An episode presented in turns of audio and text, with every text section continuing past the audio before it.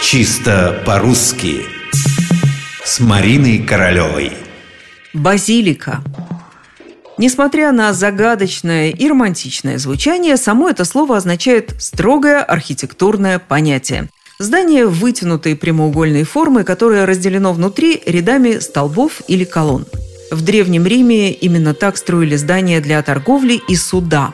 А потом это стало основой строительства христианских храмов.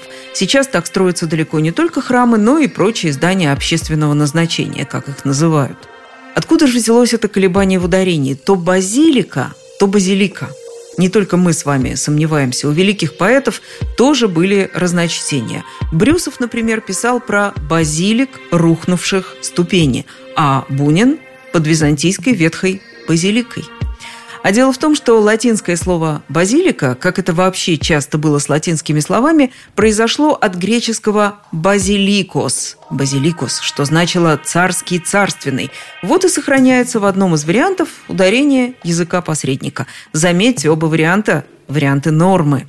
Результат – практически все словари разрешают в этом слове двойное ударение – и базилика, и базилика – это и справочники Розенталя, и современный словарь иностранных слов, и словарь ударений Резниченко, и, что еще важно, авторитетный орфоэпический словарь под редакцией Аванесова.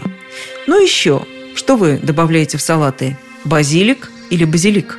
Не возмущайтесь, некоторые старые словари действительно приводили ударение «базилик», Проблема та же. Слово заимствовали из французского, где ударение на последнем слоге. Во французском – базилик с ударением на последнем слоге. Но в латинском-то было базиликус с ударением на втором. Сейчас только базилик. Словарь ударения Резниченко предлагает простой способ запомнить через слово «розмарин». Базилик – розмарин.